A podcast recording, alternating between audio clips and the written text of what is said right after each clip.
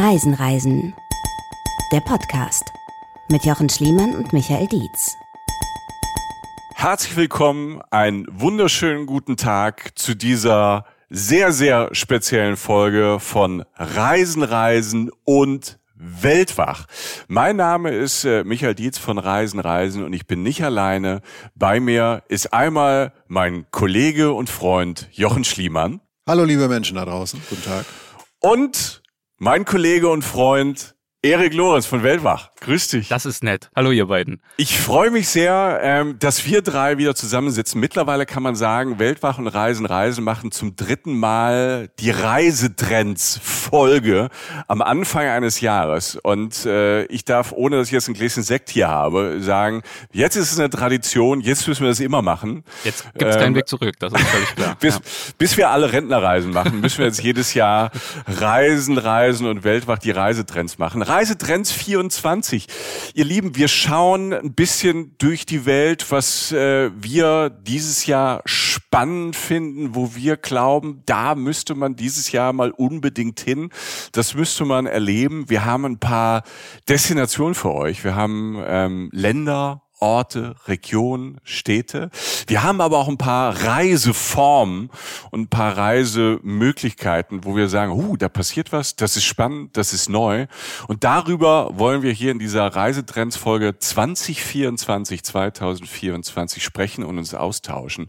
Ich bin, ich bin sehr gespannt. Ich weiß ja schon so ein bisschen, wir haben uns eben schon so, so ausgetauscht. Es gibt ein paar Überraschungen, aber ich kann euch jetzt schon mal verraten, so spoilermäßig, wir sind ganz, ganz im Süden auf diesem Erdball.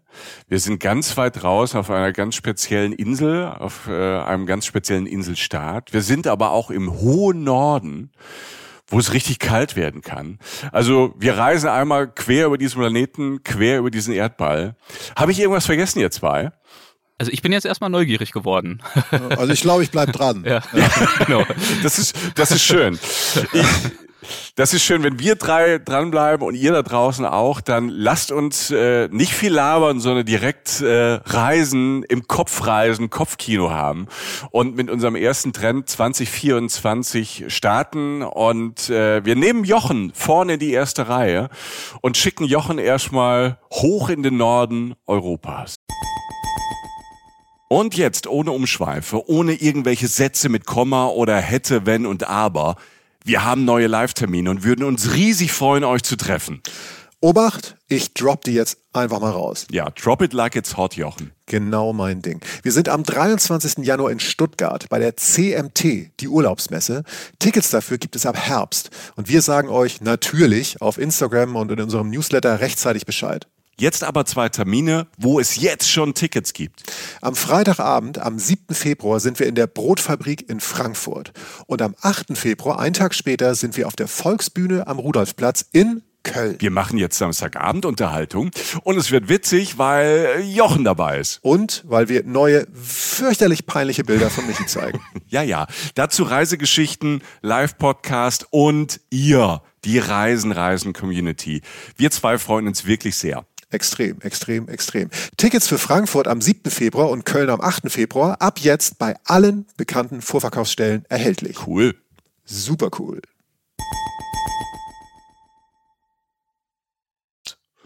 Ja, hochgradig freiwillig so, sogar. Ich habe irgendwann mal überlegt, dass es auf diese Folge zuging, so, ich hätte schon Bock auf Strand, ich mag den Norden sehr gern. Wo gibt es mit die schönsten Strände Europas? Und das ist sozusagen mit die erste These, die ich aufstelle. Und sie gibt es tatsächlich, und das ist unübertrieben in Dänemark. Mhm. Yeah. Da kommen viele Menschen nicht unbedingt drauf, wenn man über Strände spricht. Und vielleicht denkt man, ich weiß es nicht genau, vielleicht denkt man auch nicht zwingend an Dänemark, wenn man an Skandinavien denkt, wozu Dänemark ja gehört. Ähm, aber Dänemark ist, je näher ich mich damit wieder befasst habe, und ich war da öfter in meinem Leben, ein fantastisches Reiseland, das eigentlich fast alles zu bieten hat und genau in diese Zeit passt, glaube ich. Kurz zum Hintergrund, ich komme ja aus Schleswig-Holstein, wie man manchmal noch so durchhört. Bisschen. Und, äh, ein bisschen, ein Bacon, ja. ne, wie ein Kind. Ähm, und so wie Leute aus NRW zum Beispiel oft ihre Ferien, wenn sie mal ins Ausland fahren, in Holland oder, oder die, also sozusagen in den Niederlanden verbringen. Oder Leute in Bayern auch mal ähm, nach Italien fahren oder so, war für mich Dänemark das naheliegendste Reiseland. Weshalb ich das erstmal sehr selbstverständlich wahrgenommen habe und mit der Zeit erst merkte, wie spektakulär das ist. Und spektakulär ist ungefähr so, Dänemark hat ungefähr, also über 1400 Inseln. Bumm. Ne? Groß, Mhm. klein, was auch immer. Es hat Küste, Küste, Küste. Es hat sehr, sehr malerische kleine Städte, die tatsächlich auch sehr angesagt sind mit ihrem malerischen kleinen äh, dänischen Charme. Und es hat eine der Metropolen Europas, Kopenhagen. Ganz fantastische Stadt, ganz oben anzusiedeln in den Städten dieser Welt. Ähm, da arbeiten wir uns jetzt hin, in diesem kurz Pamphlet, was ich hier ausbringen will auf Dänemark. ähm, ich fange mal tatsächlich an, für mich am naheliegendsten und in dem Sinne auch am größten, es ist mit die größte Region in Dänemark, Jütland. Jütland ist äh, diese riesige Fingerspitze über Schleswig-Holstein. Ne? Schleswig-Holstein ist, ja- ragt ja so ein bisschen raus so zwischen Nord- und Ostsee und Jütland ist das, was da fortgesetzt wird, bis Nord- und Ostsee aufeinandertreffen über Jütland. Jütland ist sozusagen die Spitze. Und da gibt es wirklich Strände, die ich bis heute nicht begreifen kann. Und wenn ich alte Fotos durchgucke, von Familienurlauben oder auch mit Freunden, wenn ich dahin gefahren bin, das äh, verschlägt einem wirklich den Atem. Riesengroß, kilometerlang, oft auch menschenleer. Und da geht der nächste Tipp einher. Wenn man Kälte ab kann, schöne Kälte, im Winter ist das auch spektakulär, diese Szenerie. Ich erinnere mich wirklich an Strände. Manchmal kann man Strand, äh, an den Strand sogar mit dem Auto fahren, weil es so leer ist. Das, darauf lege ich jetzt persönlich nicht Wert, wenn ich Strände suche, aber so groß ist es. Und es ist spektakuläre, sehr sich selbst überlassene Natur, diese Dünenlandschaften, in denen auch so kleine Häuser stehen. Man kann praktisch ein Haus mieten und von dort aus dann die Gegend erkunden und einfach in der Natur schwelgen.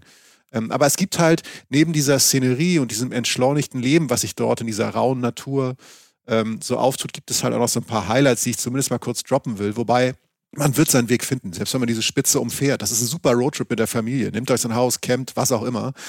Ähm, wir kommen jetzt an eine Stärke von uns, Erik, die du vielleicht schon kennst, von Michael und mir. Aussprache äh, fremder Sprache. Ja, da Das kann ich mich jetzt nicht drüber lustig machen, dass da komme ich auch immer wieder ins Trudeln, ins Schleudern. Ja, warte ab. Also das ist, äh, da wird nach unten einiges gerissen.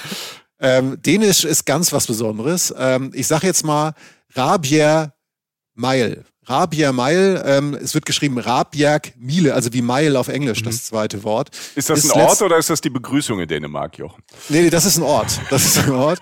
Ähm, riesige begehbare Sanddüne äh, auf Jütland, äh, auf einer Fläche von zwei Quadratkilometer mit mega Aussichten. Also die, eine der größten Wanderdünen Europas. Du hast teilweise das Gefühl, wenn du dir Fotos davon anguckst und die Temperatur ausblendest, die im Sommer allerdings auch sommerlich warm ist, wie es so ist in Deutschland und Dänemark. Aber wenn du das im Wind, Bild aus dem Winter dir anguckst, wenn du die Temperatur ausblendest, sieht es aus wie in der Wüste. Wirklich wie in einer Sandwüste, wie in Namib, in Namibia manchmal, weil du den richtigen Winkel hast, mit dem blauen Hintergrund. Ne, in, in, ähm, Namibia ist das Meer ja auch sehr nah an der Wüste dran. Das ist jetzt keine Wüste, aber es ist eine Düne. Es gibt da diesen Rubjerg Knude Fri, heißt das Ding. Sei nur gesagt, alter erbauter Leuchtturm, auch in Jütland. Der ist ähm, nicht mehr begehbar, aber die Szenerie drumherum mit dieser Sanddüne, spektakulärer äh, Landschaft und diesem einsamen Leuchtturm in der Mitte. Dieser Leuchtturm steht ach, so 40 Meter weg, 40, 50 Meter weg von so einer, von einem Ort, an dem diese Sanddüne fast steil in die Nordsee reinfällt. Also es ist spektakulär landschaftlich. Und du hast natürlich spätestens, wenn du in Skagen oder Skagen, wie manche auch sagen, bist, das ist der ganz, das ist wirklich der Norden Jütlands, hast du diesen Moment, ähm, diesen Ende der Welt-Moment, wo wirklich zwei Meere aufeinandertreffen. Da ist dann wirklich gar nichts mehr. Du guckst auf eine Landzunge, die sich permanent verändert durch die Strömung, weil da Nord- und Ostsee aufeinandertreffen. Und so geht das immer weiter. Du hast aber auch Gebiete, wo du, wo du Wald hast, wo du Grün hast, wo du, ähm, wo du halt wirklich so Inland dann bist. Ähm, du hast auch kleine Städte, wie zum Beispiel Aarhus oder Aarhus, wie die Dänen sagen. Es ist die zweitgrößte in Dänemark, aber es hat, die hat sehr, sehr viel Kultur, sehr viel Musikkultur und so weiter. Du hast immer dieses malerische dänische Element, das gerade in den kleinen Ortschaften ähm, oder in einigen der kleinen Ortschaften äh, wirklich dann auch noch dazukommt. Und du hast, will sagen, das, worauf ich eigentlich immer so stehe, ist diese spektakuläre, ausladende Natur, relative Menschenlehre und dazu halt eine Kultur und ein städtisches, ländliches Leben, das einfach sehr, sehr schön ist und sehr, sehr liebenswert. Das, Ähm, das, Schöne, das Schöne in Dänemark ist ja auch, du magst es ja menschenleer. Ich mag ja immer, wenn, wenn ich Menschen treffe, ne, also ich mag es auch mal menschenleer, muss Ja. nicht, ne? Also ich laufe auch mal gerne allein am Strand äh, oder mit dir am Strand. Aber ähm, das Tolle an Dänemark ist, wie ich es erlebt habe, ob auf dem Land oder in, in, in Kopenhagen, wo wir gleich auch noch hinkommen, das sind halt sehr, sehr, sehr, sehr offene, sehr, sehr lustige Menschen. Also ich finde Dänen oft sehr, sehr lustig, sehr stylisch, Also in Kopenhagen, ja. da kommen wir gleich hin. Äh, ja. Jeder, jeder, das ist jetzt bei uns zwei oder wahrscheinlich auch bei uns drei nicht so schwer, jeder ist besser angezogen. ähm, sehr, ne? Aber auf eine, auf, auf eine coole Art. Ja? Das ist jetzt nicht verrückt, sondern, sondern es sind sehr offene, sehr nette Leute. Also ich habe auch schon, ähm, ich kenne Sonderburg, das ist ja ganz im Süden, ne? Äh, in Dänemark, so eine kleine Stadt. Also wenn man von Flensburg über die Grenze kommt, ist das so die erste Stadt und die ersten Dünen und die ersten Strände. Also wenn man mal einen Kurztrip machen möchte, ist das eine tolle kleine Stadt und dann die Scheren, die Meerscheren da drumherum und die Strände. Und ähm, sofort hast du sehr, sehr lustige, sehr, sehr offene Menschen. Das äh, finde ich spannend. Mit einer äh, Sprache, wo ich kein Wort von sprechen kann. Aber alle sprechen fantastisches Englisch, Englisch ja. und ähm, haben Lust, haben Lust auf Begegnung. Das finde ich immer super in Dänemark. Und Jochen, du hast gerade die dänischen Strände so schön beschrieben. Dem kann ich mich nur anschließen. Wir haben bei Weltwach demnächst eine Folge speziell übers dänische Wattenmeer. Und äh, ich sage ja. nur Austern sammeln. Also mhm. Austern oh. sind ja sonst eher über ein Luxusprodukt und dort sammelt man sie wirklich eimerweise ein, kann sie dann auch direkt vor Ort mit Expertinnen, Experten zusammen echt lecker zubereiten, natürlich dann auch vertilgen. Das heißt also für diejenigen, die auf Austern stehen, kann schon das allein ein Grund sein, hinzureisen. Äh, da denke ich natürlich auch an dich, Jochen, ist ja klar. Du und ja. Austern und Kaviar und Champagner, das äh, geht ja eigentlich zwangsläufig Hand in Hand. Das ist mein Live, ja.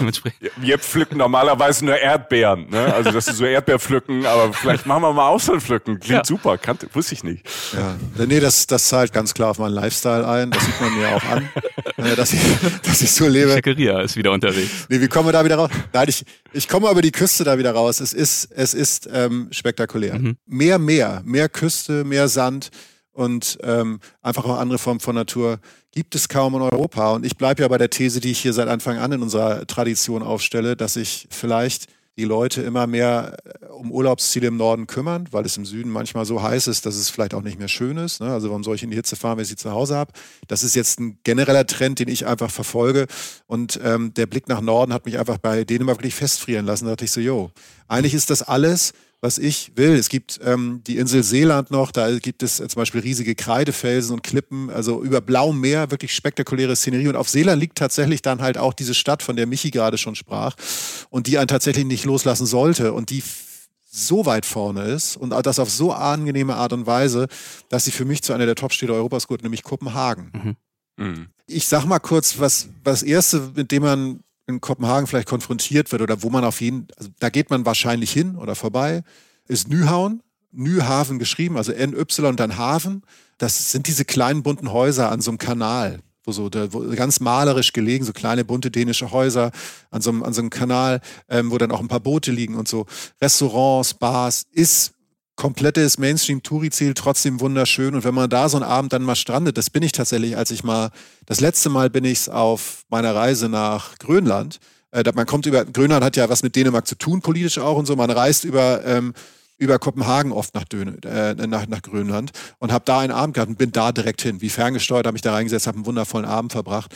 Das Schloss Amalienborg gibt's, also die Stadtresidenz der dänischen Königin. Ähm, es gibt sehr, sehr viele schöne Museen. Und äh, bevor Michi gleich das Ding, äh, den Staffelstab übernimmt, weil er da auch mal war und äh, wir uns beide so ein bisschen ins, Geschwär ins Schwärmen gekommen sind, Erik, ja. vorher. Christiania ist natürlich viel zitiert. Fre der Freistaat Christiania ist ein alternatives Viertel, ähm, ist schon sehr touristisch erschlossen, aber mega interessant, muss man mal durchgehen. Und bevor wir nachher zum Essen kommen, übergebe ich erstmal den Staffelstab an Michi.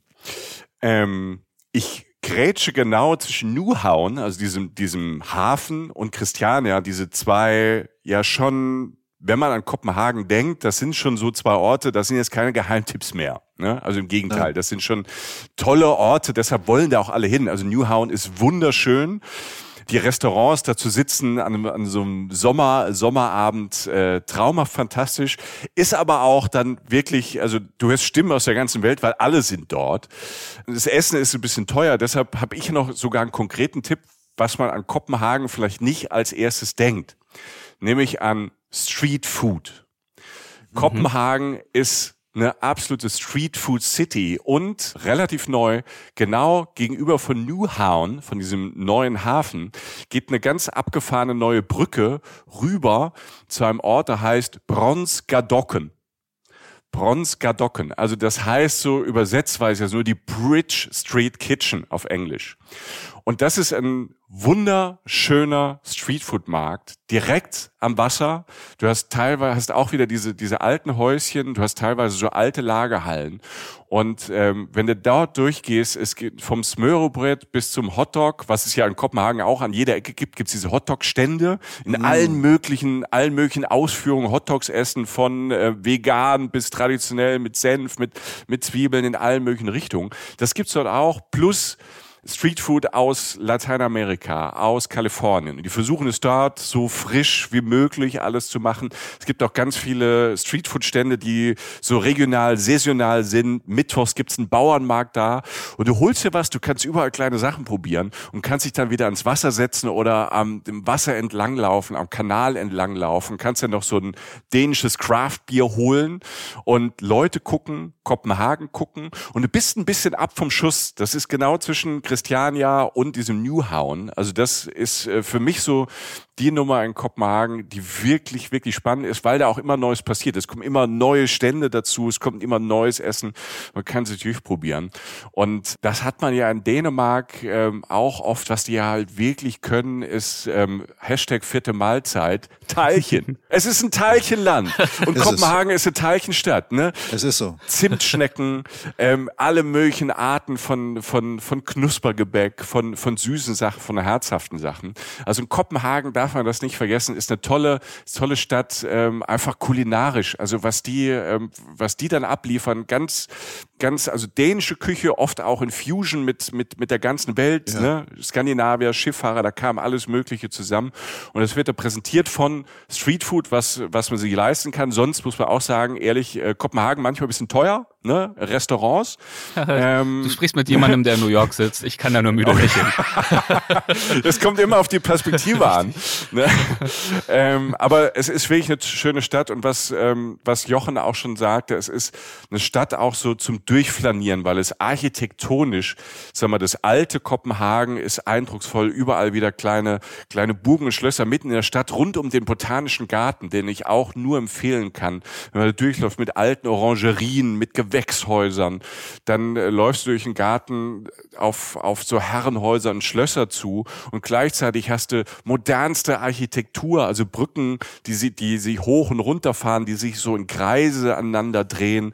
Du hast auch diese Fußgängerzone und die, die Gassen so rechts und links von der Fußgängerzone mit, mit Boutiquen, mit, mit Einrichtungshäusern, wo man, keine Ahnung, also ich bin da durchgelaufen, ich, wollte ich wollte alles kaufen und mitnehmen. Sag, komm, damit kann man, also ne, ich habe da auch tatsächlich geshoppt, so dänische Decken, so warme, wollige Decken, die, die ich schon, schon lang habe. Also es ist wirklich eine Stadt plus da, was ich, was ich am Anfang sagte, man läuft da, Menschen gucken, die sind toll angezogen. Also die sind immer da, wo es vorne ist. Und äh, für uns ist dann Dänemark ähm, einfach auch ein Ort, wo man sagt, ähm, Vater 2024 mal hin, aus ganz, ganz verschiedenen Gründen. Und mein Top-Grund ist noch, und ich war schon zweimal da, und es ist einer der wirklich, einer der schönsten Orte Europas, wenn man sich für Kunst interessiert.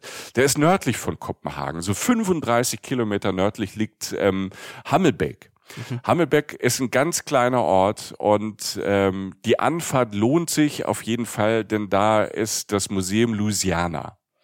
Ich weiß nicht, ob ihr davon schon mal gehört habt. Es ist erstmal der Ort, wo dieser, dieses, dieses Louisiana, dieses Museum steht, ähm, ist direkt am Öresund, auch direkt wieder am Ufer gebaut. Man guckt rüber nach Schweden. Es, allein der Blick ist wunderbar. Und das Museum, würde ich sagen, ist vielleicht wirklich eines der schönsten überhaupt. Es hat so ein altes Haupthaus, was im 19. Jahrhundert gebaut wurde und dann auch als Museum schon angelegt wurde, weil die damals ähm, gedacht haben, wir müssen dänische Kunst, wir müssen dem einen coolen, schicken Ort finden. Und äh, irgendwann hat sich das dann so weiterentwickelt, dass, dass wirklich bildende Kunst, ähm, Design aus aller Welt sich da findet. Und als ich da war, ähm, das allererste Mal war eine Ausstellung, die so weltweit äh, für Furore gesorgt hat von der japanischen Künstlerin.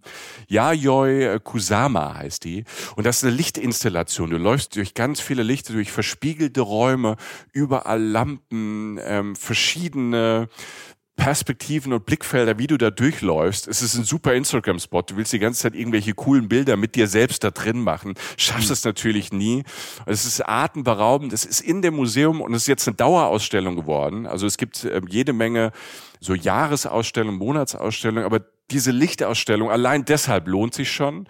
Im Garten, in diesem wunderbaren Garten mit diesem Blick, ähm, gibt es einen Skulpturenpark mit ähm, allen möglichen riesig großen, kleinen Skulpturen. Manche schreien dich an, guck mich an, mach ein Bild, stell dich dazu, ähm, lese die Tafel, um was es da geht. Andere sind in diesem Skulpturenpark versteckt. Also dieses Louisiana Museum, da kann man einen Tag verbringen weil die Ausstellungen so unterschiedlich sind, äh, weltweit renommiert sind, einem wirklich, wirklich äh, am Flashen. Und zwischendrin, und das können halt die Dänen, und da sind wir wieder nah in Kopenhagen, gibt's ein tolles Museumscafé, man kann, man kann toll Sachen, kleine Kunst shoppen. Ich habe Plakate dort gekauft, weil die Sachen so teuer, so nicht so teuer, so, so toll waren. Also das äh, Museum Louisiana kann ich nur, nur empfehlen. Selbst wenn ihr jetzt mal, ich war jetzt auch nochmal noch mal geguckt, die Webseite ist toll gemacht, da kriegt man einen tollen Einblick Einblick, wenn man jetzt schon mal so ein bisschen äh, sich wegträumen will, weil da auch, äh, weil das toll gemacht ist und tolle Bilder sind. Also das, ähm, das ist für mich so abschließend auch noch Dänemark. Du bist in der Natur, das, was du vorhin beschrieben hast, Jochen, und dann hast du ein kleines, du hast so ein kleines Haus, so ein altes Haus mit so neuen, ähm, mit neuer Architektur. Alles ist verbunden, alles spielt zusammen und du denkst so, wow, wir sind hier ganz weit vorne auf dem Planeten. Also das ist für mich halt auch Dänemark. Ja, vorne und Natur und modernes Stadtleben. Ich lasse mich zwei Sachen ergänzen, da sind wir mit Dänemark durch. Das erste ist, weil wir über Essen geredet haben, ein Essenstrend und das aber ich fange erstmal mit dem anderen an, weil das andere wäre direkte Frage an Erik. Pass auf, es geht einmal um Hügge. Ich wollte noch den Begriff einfach mal erwähnen. Mhm. Es ist ja so ein absoluter Trendbegriff Hügge, ne? Also so die dänische Tradition und Lebensweise, gemütliche, herzliche Atmosphäre und so weiter. Und das allein schon. Also das heißt nicht, dass man einem Klischee nachhaltet, sondern das gibt's ja wirklich. Das ist ja aus einer Tradition geboren. Das gute Leben irgendwie auf dänische Art genießen. Das könnt ihr in den kleinen Ortschaften, das könnt ihr in Kopenhagen, das spielt immer mit. Das wollte ich noch sagen. Mhm. In dem Sinne sind sie da auch wieder vorne, obwohl es Jahrzehnte, Jahrhunderte lang gewachsen ist. Und das andere, und das verknüpft mit der Frage an Erik, ob es dieses Restaurant vielleicht schon gibt. Wir haben über Essen gesprochen. Es gibt tolle Sterne-Restaurants, zum Beispiel auch in Kopenhagen und Essenskultur, dass es nicht immer so billig ist. Aber eine Sache ist günstig und könnte der nächste Weltessenstrend sein. Vielleicht ist das aber schon, du weißt es. Und Michi hat es kurz gesagt, Smörrebröt. Ähm, das belegte Brot. Leute, das ist ein belegtes Roggenbrot. Brot. Nein, wirklich. Ähm, ich habe äh, belegtes Roggenbrot auf alle Art, die du dir in deinem Leben auch nur vorstellen kannst. Aha. Google das mal, da gibt's Blogs zu und alles, mhm. wie schön das ist. Das ist schönes Essen, das ist gesundes Essen, das ist einfaches Essen, schlichtes Essen und total variierbar. So, und ich dachte so, vielleicht gibt's sowas schon in Manhattan oder so. Aber Smörebröt, lasst euch gesagt, Smörebröt ist nicht nur irgendwie ein Butterbrot, sondern ist der Shit. Smörebröt ist der mhm. Shit. So, damit mache ich Dänemark zu. Ich nehme es als Kompliment, dass du mich diesbezüglich fragst und mir zutraust, dass ich da auf der Höhe der Zeit bin und weiß, was die Trends angeht. Also wenn ich richtig vorne mit dabei sein will, dann geht's ab zum Avocado Toast. Sprich, selbst damit bin ich 20 Jahre zu spät. Also 25. aber, Avocado, aber Avocado Toast ist ja fast Smörrebröt. Von daher kommst, ja, genau, irgendwann genau. kommst du dahin und dann wirst ja. du an mich denken, wirst du sagen, Jochen, du hattest recht, Smörrebröt ist der Shit. Ja. Im Ernst klingt wirklich toll. Also ich äh, streite mich auch mit meinem Mann äh, Cedric, der ursprünglich aus äh, China kommt, immer. Für ihn ist ja also alles, was irgendwie mit belegten Broten so, er kennt auch den deutschen Begriff Abendbrot. Ja. Das ist für ihn alles so das Synonym für richtig tristes, olles, kaltes Essen. Und äh, Jochen, das, was du gerade beschrieben hast, das klingt so, als hätte ich da jetzt so ein bisschen Munition in der Hand, um ihn jetzt doch nochmal ja. zu überzeugen. Es kann auch geil sein. Smörrebröt mit deinem Kollegen da, mit deinem Mann, das äh, wird, das wird ein Fest. Der wird, er, danach wird er dich verstehen. Also wenn es Smörrebröt noch nicht in Manhattan und in Brooklyn gibt, äh, bei dir in New York, dann müssen wir dran überlegen, ob wir nicht irgendwie eine Smörrebrötbade aufmachen, ja. weil ich glaube, dass ähm, das Ding ähm, kann steil gehen, weil natürlich auch aus, äh, was mir gerade noch einfällt, wenn wir noch noch ganz kurz bei Essen sind und ich ja. schlage auch die Verbindung äh, wieder in die USA zurück. Ich äh, habe gerade eine fantastische Serie gesehen, The Bear ne? ähm, ja. die ich nur empfehlen kann. Da geht's ums Essen. Die spielt in Chicago. Ähm, eine fantastische Serie mit das Beste, was ich im Jahr 2023 gesehen habe. Und ich hoffe, dass die dritte Staffel im Jahr 2024 bald kommt, weil es wirklich fantastisches Fernsehen ist. Ich habe emotional noch nie so mitgefiebert äh, bei einer Serie. Ich kann nur empfehlen, The Bear. Und bei The Bear gibt es auch eine Folge, die in äh, Dänemark spielt, weil einer der Köche und Köchin ähm, in äh, Dänemark gelernt hat, und zwar im Noma. Ah. Und das ist äh, ganz oft schon mit eins der das beste Restaurant der Welt. Mhm. So. Und äh, da wird natürlich auch ähm, High-End gekocht, aber vielleicht über das Noma und The Bear, was in Chicago spielt, diese dänisch-amerikanische ähm, Brücke. Vielleicht kommt auch darüber ein bisschen äh, dänischer Funk dann nach Manhattan und irgendwann gibt's das Möhrebrett-Bar. Ich bin gespannt. Schön. Ich werde mich umschauen. Also das ist jetzt meine Hausaufgabe, die nehme ich mir mit. Das gilt es zu finden hier in New York. Ja. Mal schauen. Und wir kommen dich besuchen, wenn du sie hast. Wenn nicht, dann äh, hole ich euch rüber und dann legen wir los. Genau. Tiefenrecherche. Ja, New York ist natürlich für uns, äh, für Reisen, Reisen wird natürlich 2024 auch spannend. Ich kann schon verraten, wir haben ja ähm, Erik in Ende 2023 in New York auch besucht. Wir haben uns getroffen und es wird 2024 bei Reisen, Reisen natürlich auch New York Folgen geben, ähm, weil äh, sehr viele Leute waren in New York. New York ähm, ist kein Trend 2024, weil ich glaube, da wo du wohnst, du lebst ja auch da, wo andere Urlaub machen und reisen. Da, wo Erik wohnt, das kann kein Trend sein. Nein, aber ich finde auch New York ist natürlich immer eine Stadt, ähm, die ähm, immer besuchenswert ist, weil, weil sie sich so gerade auch, muss man sagen, ähm, ich fand das nochmal sehr, sehr spannend nach der Pandemie, das äh, zwar mit trau einen großen traurigen Anteil hat, aber die Stadt muss sich immer wieder aus verschiedenen Gründen auch wieder neu erfinden und sie tut's und es ist immer spannend, da durchzulaufen, mhm. da zu sein. So ist es. Spannend ist es allemal. Das ist richtig. Auch wahrscheinlich nicht unanstrengend. Erik, genau. wir waren jetzt viel im Norden, also im Nordeuropa. Wir haben ja schon ein bisschen angespoilert. Wir wollen auch in eine ganz andere Ecke des Planeten und äh, sind mit dir dort. Richtig. Und äh, Jochen hat ja wunderbar vorhin diese Inselwelten Dänemarks zum Einstieg auch beschrieben. Und äh, das bleibt jetzt das Thema jedenfalls. Also Inseln, wenn auch an einem ganz anderen Ort. Wir begeben uns weit, weit hinab in den Süden, in den Südpazifik, mhm. nördlich von Neuseeland, östlich von Australien. Wir begeben uns auf die Fiji-Inseln. Das mm. wäre mein Reisetrend, den ich gerne ganz unbescheiden für dieses Jahr äh, ausrufen möchte. Fidschi-Inseln, das ist es. Wir waren letzten Herbst das erste Mal dort. Mein Mann Cedric und ich und unsere beiden besten Freunde aus unserer Zeit in Los Angeles und ähm, hat mich wirklich umgehauen. Äh, war jemand von euch schon mal dort? Nein, nein, also nein. Süd, nein, Südsee. Da gibt es kein Smörrebröt. Also. das ist auch kein Teilchenland, von daher äh, äh. ist das schon mal raus. Wir waren schon in der Nähe, wir waren schon in, in, in Neuseeland, weil mhm. du eben Neuseeland getroppt hast. Was heißt Nähe? Ne? Es ist schon noch ein bisschen ein Stück weit äh, mit dem Flieger von Neuseeland nach Fidschi. Man kann jetzt nicht rüberschwimmen. Nee, schwimmen und Bötchen wird auch schwierig, ist auch ein paar Tage. ja, wir waren äh, jedenfalls äh, vor allem dort zum Tauchen und zum Surfen, äh, haben das auch gemacht und es war wirklich großartig. Wir waren auf verschiedenen Inseln unterwegs. Ein besonderer Tipp wäre von meiner Seite die Insel Tave Uni. Das ist die drittgrößte Fidschi-Insel. Ich glaube, da leben so um die 12.000 Menschen. Ist eine vulkanische Insel, komplett von Regenwald bedeckt und drumherum eben das Meer und dementsprechend eben auch Tauchparadiese.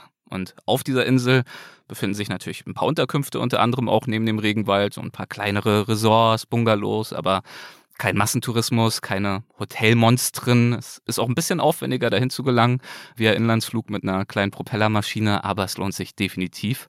Wir waren drei Tage dort, glaube ich, drei oder vier Tage, waren jeden Tag tauchen, zwei Tauchgänge pro Tag bis zu 35 Meter tief, haben etliche kleine Riffhaie gesehen, Schildkröten, vor allem aber Massen an Fischen. Also bunte, dichte Schwärme, wohin man schaut. Dazu die gesündesten Korallenriffe, die ich bisher gesehen habe. Und wir waren ein Jahr zuvor ja auch in Costa Rica, unter anderem auch tauchen. Vielleicht erinnert ihr euch aus unserer letzten Trendfolge, Stichwort ja. Parasit. ähm, ja, doch, ja. Doch, da war was. Da ja, hör, hör, also das kann man, da kann man auch, wenn es die Reisetrends 2023 sind, das heißt, die, also die Sachen werden ja nicht schlecht und auch der Parasit ist nicht schlecht geworden. Also die Parasitengeschichte ist, ähm, hat uns nachhaltig, ähm, nachhaltig bewegt, sage ich jetzt mal bewegt. Also, ja, die, also nur als Tipp, falls ihr das nicht gehört habt, das hört das nochmal nach. Ähm, Erik und sein bester Freund, der Parasit, ähm, wir hatten ähm, wir hatten eine interessante Unterhaltung darüber. Ja, ja dem geht's mittlerweile dann doch schlecht, den gibt's nicht mehr, das kann ich schon mal verkünden immerhin, aber ist ähm, ausgezogen. Ja. genau, unfreiwillig ausgezogen. Aber ähm, ja, Costa Rica waren wir eben auch tauchen, haben da äh, noch mehr große Tiere gesehen, Haie, Schildkröten, Stachelrochen und so weiter, aber was die Korallenpracht anbetrifft, die Fischdichte mhm. und vor allem eben auch die Sicht, die Klarheit des Wassers, Da ist äh, die Fidschi-Insel Taveuni und dort, wenn wir jetzt ganz konkret werden wollen, das Rainbow Reef wäre meine Empfehlung. Ist für mich bislang wirklich einzigartig. Also glasklares Wasser, selbst in über 20 Metern Tiefe, perfekte Sicht, eine Farbbrillanz, die fast künstlich wirkt. Also ich habe mich damit untergefühlt wie in so einer computergenerierten Unterwasserwelt aus Avatar. Okay. Einfach traumhaft. Wenn überall so ein Filter drüber liegt Ja, wirklich, wahrscheinlich. Ne? Es wirklich. ist ja manchmal das Gefühl, man ist so in einem Instagram-Filter gefangen. Ja, und Es das gibt Schlimmeres. Im Ja. besten Sinne, ja. Und äh, der Grund, weshalb die Riffe bzw. die Korallen dort eben so gesund sind, besteht in recht starken Meeresströmungen. Die transportieren dort Nährstoffe unentwegt heran, wie auf so einer Art Unterwasserautobahn. Das heißt, auch mit diesen Strömungen muss man beim Tauchen dann auch umgehen können, ist aber definitiv machbar. Ähm, seid ihr Taucher? Mal so zwischengefragt? Ich habe ähm, immer so, und das klingt langweilig, es ist so Introductory Dives mitgemacht. Ja, ähm, also nicht so, so auf 10, 15 Meter runter und dann mit, mit, mit, Begleitung getaucht. Ja. Fantastisch. Ich habe die Chancen, als ich die Zeit hatte, war einfach finanziell, das war nicht drin Mhm. damals. Ich sah damals noch schlimmer aus als jetzt. Und äh, habe dann gesagt, ich warte Ich kommentiere das nicht. Ja, aber irgendwann wird's äh, irgendwann wird's passieren nochmal, weil ich es einfach, das ist eine andere Welt. Ja. toll. Ja, ich, ich bin eher Schnorchler. Für mich war das Tauchen immer halt so ein Ausrüstungsdesaster. Das war, also ich habe das schon probiert ein, zweimal und das, das war mir dann immer irgendwie ein bisschen zu viel. Ich bin, ich bin Schnorchler. Also Schnor Schnorcheln ähm, finde ich super. Du, da nennst du, nennst ein gutes Stichwort. Ähm, also ich habe es ja beschrieben, unter Wasser, selbst in den Tiefen, wirklich paradiesische Zustände. Aber Ja, cool. bei uns ja. war es dann auch so, nach, nach drei vollen Tagen Tauchen ähm, waren dann mein Mann Cedric und ich auch so ein bisschen ermüdet, genau aus den Gründen, die du genannt hast. Das ist ja auch immer doch so ein kleiner Akt, ne? Man fährt mit einem Boot ewig raus, ist den ganzen Tag unterwegs, das ganze Equipment.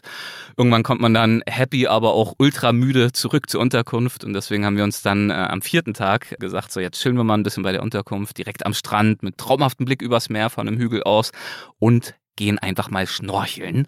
Und auch das ist dort möglich. Also einfach reinlaufen ins Wasser, 20, 30 Meter rauswarten und dann geht's schon los. Korallen, bunte Fische, große Fische, Clownsfische, Trompetenfische in allen Farben, die man sich vorstellen kann. Wirklich wunderschön. Es kann aber auch mal aufregend werden. Ähm, wir sind zum Beispiel bei unserer einen Schnorcheltour dort, ähm, wie gesagt, einfach rausgewartet, zu zweit, einer Seeschlange begegnet. Oi. Die lag dort unter so einer Koralle eingerollt, schwarz-weiß gebändert. Wir haben sie auch relativ spät gesehen, so, ich weiß nicht, aus zwei, drei Metern Entfernung.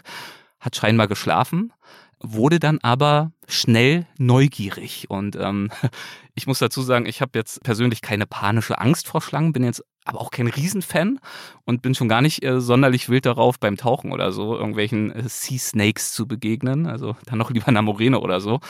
Denn, naja, Seeschlangen, also in meinem Kopf, in meiner Vorstellung war das fürs Tauchen immer so das Worst-Case-Szenario, einfach deshalb, weil ich mir gänzlich darüber bewusst bin, dass ich völlig inkompetent bin. Also ich weiß nichts über sie, ich weiß eigentlich nur, dass die meisten von ihnen sehr, sehr giftig sind. Aber was jetzt die Verhaltensweisen anbetrifft, was Warnsignale anbetrifft und so weiter, nicht so richtig viel Ahnung. Deswegen äh, dann doch lieber die Clownsfische, wenn es nach mir geht. Nun war dort aber eben diese Sea Snake direkt vor uns und entrollte sich dann auch sehr schnell, stellte sich im Wasser vertikal auf in ihrer ganzen Länge, ich schätze mal so anderthalb Meter lang, Stark, schaute uns an toll. und Okay. begann auf uns zuzuschweben. Weil sie neugierig ist. Das Neugierig ist ja erstmal okay. Das ist dann eben die Frage im Moment, ne? wenn du das Verhalten nicht deuten Mhm. kannst, weißt du auch nicht, ist sie jetzt vielleicht auch echt genervt, ähm, hat die keinen Bock, dass wir in ihr Territorium eindringen.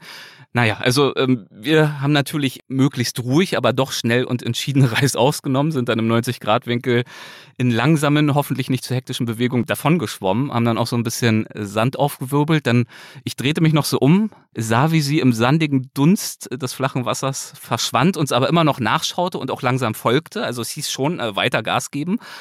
Drehe mich um nach vorne, um zu schauen, wo ich hinschwimme. Und was sehe ich direkt vor mir? Quasi der Mann oder die Frau von der Schlange. Richtig, die nächste Sea Snake, genau das gleiche Modell, schwarz-weiß gebändert, auch wieder zwei, drei Meter vor uns, Oi. schaut uns an. Mhm. Ich halte Cedric fest, der neben mir schwimmt, bedeutet ihm aufzutauchen. Er fragt natürlich nur, was, was, was, was ist los? Ich will hier weg. Ich erkläre ihm, vor uns ist noch eine.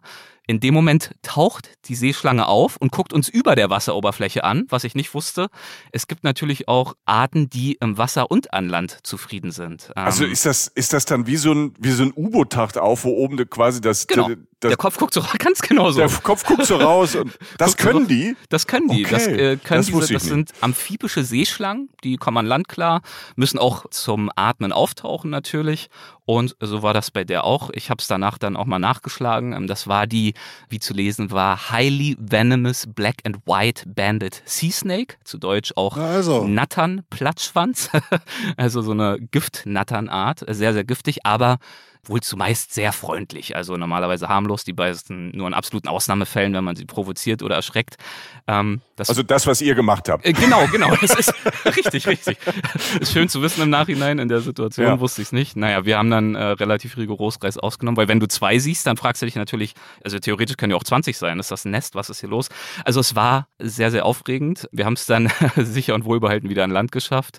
Und ich bin jetzt niemand, der ständig irgendwelche reißerischen Tiergeschichten von sich gibt. Bin ja dann doch eher ein Freund auch davon, Tieren möglichst respektvoll einfach zu begegnen, gemäß ihrer Art, ihres typischen Verhaltens und dergleichen. Da braucht es auch keine Horrormärchen, die dann noch mehr zum Missverstehen beitragen. Aber ähm, in diesem Fall war es wirklich, meine Nerven haben geflattert. Okay. Ich habe dann äh, beim Abendessen mit unseren Freunden zusammen das Ganze dann auch nochmal verarbeitet. Wir haben drüber gesprochen. Ich habe dann auch nochmal erklärt, also alles easy, ist ja alles gut gegangen. Am Ende war ja nichts. Am Ende ist es ehrlicherweise ja ein Privileg, solche Tiere sehen zu dürfen.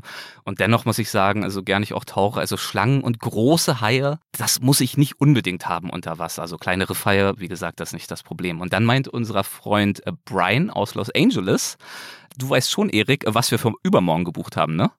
Und ich habe ihn natürlich gefragt, ja, äh, also nein, weiß ich nicht, was, was haben wir gebucht? Was hast du gebucht? Die Schlangentour. Alter. Nein, einen Shark Dive. Na also. Er hatte einen Shark Dive gebucht. Er meinte dann auch, was guckst du so überrascht? Das steht auch in unserem Google Docs Dokument. Ähm, hatte ich nicht gelesen. Also ich muss sagen, Brian hat für uns diesen Trip weitgehend gebucht und auch organisiert, einfach die ganze Reiseplanung gemacht. Ich war da auch ganz happy mit, sich mal ausnahmsweise völlig überraschen zu lassen von so einem Reiseverlauf. Ist ja auch mal ganz angenehm, aber in diesem Fall wurde ich dann eben überrascht von diesem Umstand, äh, genau äh, diese Tiere aufzusuchen, denen ich jetzt äh, unten nicht unbedingt begegnen wollte, auch wenn in einem Käfig. Und trotzdem ist es natürlich sehr, sehr aufregend. An der Stelle hat er mich dann wiederum unterbrochen. Äh, Käfig ist nicht dabei in diesem Fall. Also Ah, käfigfreies Schön. Tauchen Ja. mit Haien. Und es sind dann wohl Bullenhaie, wurde mir dann auch noch mitgeteilt, also keine kleinen Riffhaie. Also um das mal zusammenzufassen, er hatte diesen Tauchgang gebucht auf der Hauptinsel Fidschis, Viti Levu, hat dann 30 Metern Tiefe geführt mit circa, so ist es in der Ankündigung zu entnehmen, 60 bis 80 Bullenhaien, dazu auch White-Tip, Black-Tip, Lemon Sharks, Nursing Sharks, Tigerhaie gibt es auch und so weiter und so fort. Und das alles ohne Käfig. Und ähm, wenn ich Bullenhaie mal kurz vorstellen darf. Ähm, ja, werden- gern. Ich wollte, ich, Ja? ich, ganz, kurz, weil Bullenhalle kenne ich nicht, aber du hast jetzt Tiger Shark, den habe ich schon mal in Australien gesehen und alle, die auf dem Boot waren, und wir waren schnorcheln, haben Ja. gesagt, kommt jetzt mal rein, die zwei da, die, da weiß man nicht so, wie die gerade drauf sind.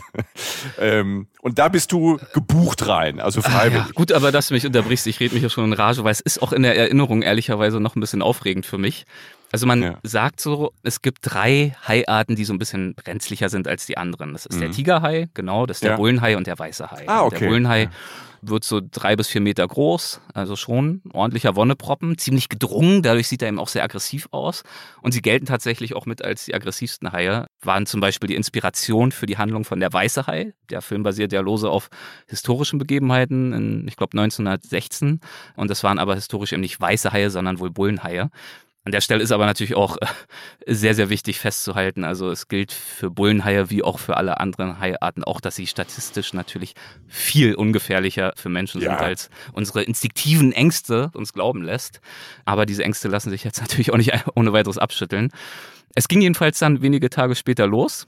Ich habe mir dann in den Stunden vorher auch nochmal versucht einzureden, dass die Veranstalter das ja nun sicherlich ständig machen. Die wissen schon, was sie tun, sind sicherlich absolute Vollprofis.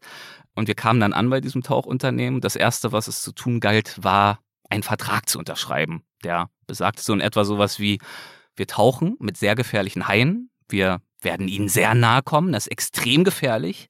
Es gibt keine Kontrolle, keine Sicherheit. Und trotz dieser Gewissheit äh, bestehe ich darauf, auf gänzlich eigene Gefahr an dieser Unternehmung teilzunehmen. Das hat mir so sehr gut gefallen, formulierungstechnisch. Despite all of stark, this, ja. I insist insist to participate, ähm, dabei zu sein, also wieder besseren Wissens. Ähm, das hat mein Zutrauen dann nochmal gestärkt.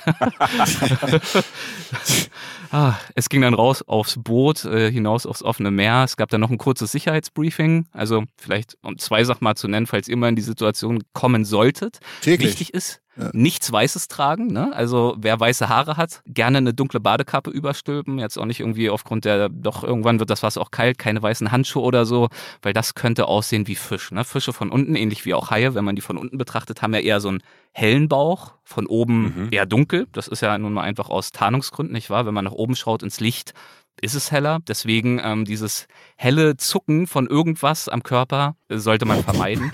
Und natürlich, wenn man dort unten unterwegs ist, die Gliedmaßen am Körper halten. Also jetzt nicht eine GoPro in der Hand und dort versuchen, wilde Aufnahmen hinzukriegen ähm, und den Hand, mit der Hand da wedeln unter Wasser. Das gerne auch vermeiden. Danke für Aber die Digga, Tipps. das merkst du jetzt. Danke für die Tipps. Also das merkst du jetzt langsam selbst, ne? Also da, da ist dir schon klar, da hast du eigentlich hast du unterzeichnet, ich will sterben. und das, was du da machst, und das, was du da machst, sind ja eigentlich nur die letzten, also damit es vielleicht doch nicht, per- also das, äh, ne? So. Also das ist ja jetzt nicht irgendwie, hey, das ist ja lustig, da kommt ja einer nah ran, sondern das ist ja einfach, du springst ja, ja, Ja. ins Haifischbecken. Ja. Äh, Und was mir auch aufgefallen ist, also ich hatte vorher, um dann an diesem Tauchgang teilnehmen zu können, auch noch meinen Advanced-Tauchkurs zwischengeschoben, damit man ein bisschen tiefer tauchen kann. Das war dort notwendig, weil es eben relativ tief auch ging.